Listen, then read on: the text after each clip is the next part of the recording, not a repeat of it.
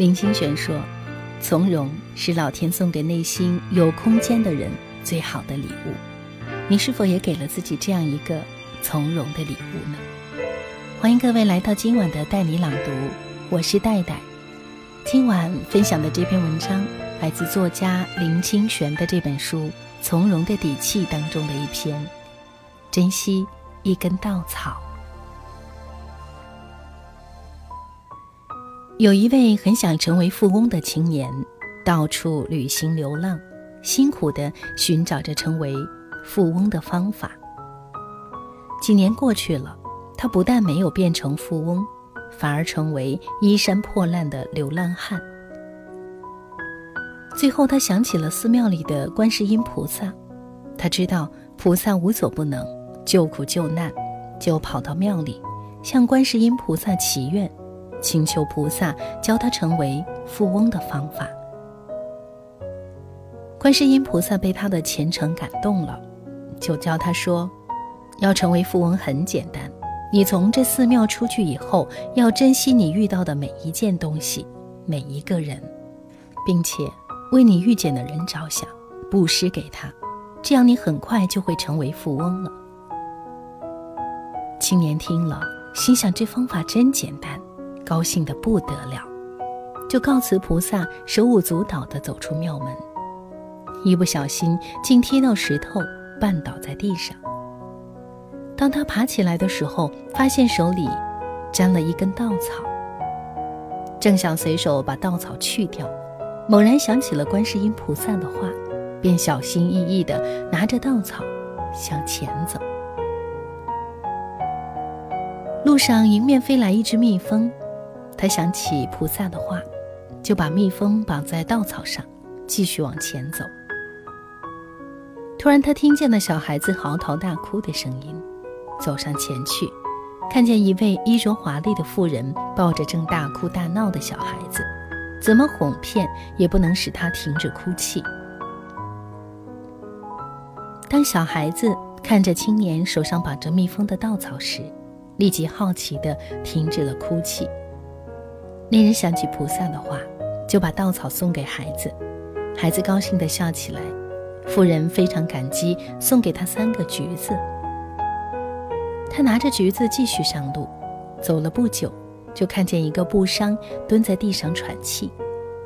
他想起菩萨的话，走上前去问道：“你为什么蹲在这里？有什么我可以帮助你的吗？”布商说：“我口渴呀，渴得连一步都走不动了。”那么这些橘子送给你解渴吧。他把三个橘子全部送给布商。布商吃了橘子，精神立即振作起来。为了答谢他，布商送给他一匹上好的绸缎。青年拿着绸缎往前走，看见一匹马病倒在地上，骑马的人正在那里一筹莫展。他就征求马主人的同意，用那匹上好的绸缎换了那匹病马。马主人非常高兴地答应了。他跑到小河去提一桶水来给那匹马喝，细心地照顾它。没想到才一会儿，马就好起来了。原来马是因为太口渴才倒在地上。青年继续骑马前进。正经过一家大宅院前面时，突然跑出来一个老人，拦住他，向他请求：“你这匹马可不可以借我呢？”他想起观世音菩萨的话，就从马上跳下来说：“好，就借给你吧。”那老人说：“我是这大屋子的主人，现在我有急事要出远门，这样好了，等我回来还你马时，再重重的感谢你。”如果我没有回来，这宅院和土地就送给你好了。你暂时住在这里，等我回来吧。说完，就匆匆忙忙骑马走了。青年在那座大庄院住了下来，等老人回来。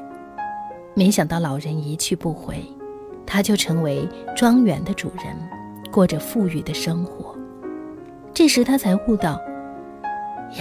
我找了这么多年成为富翁的方法原来这么简单。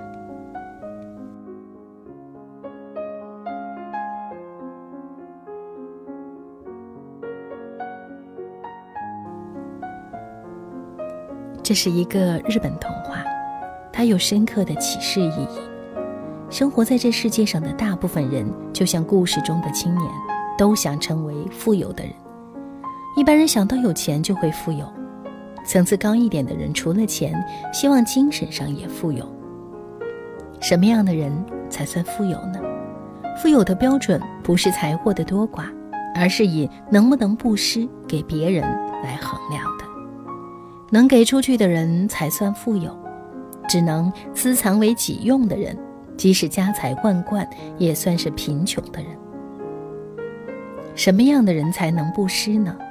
简单的说，就是惜缘的人，因为能珍惜每一个因缘，甚至不弃绝和我们擦身而过的人，才是我们能布施而没有一点遗憾。有遗憾，就不能说是富有。因此，真正通向富足的道路，不是财货的堆积，也不是名利的追求，而是珍惜我们所遇到的每一件东西、每一个人，处处为人着想，布施给别人。台湾有两句俗话，一句是一根草一点露，说明了人的福分是有限的，上天雨露均沾，强求也没有用。还有一句是。草载之也会绊倒人，就是不要轻视小草，小草也能让我们跌倒的。反过来说，一根草的因缘，何尝不能帮助我们呢？致富之道无他，惜缘布施而已。惜缘使我们无憾，布施使我们成为真正富有的人。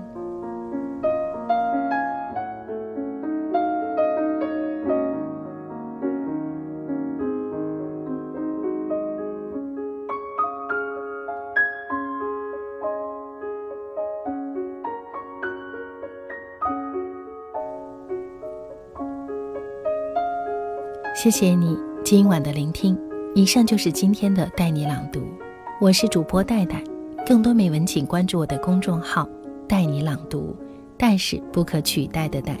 明天同一时间，让我们再见。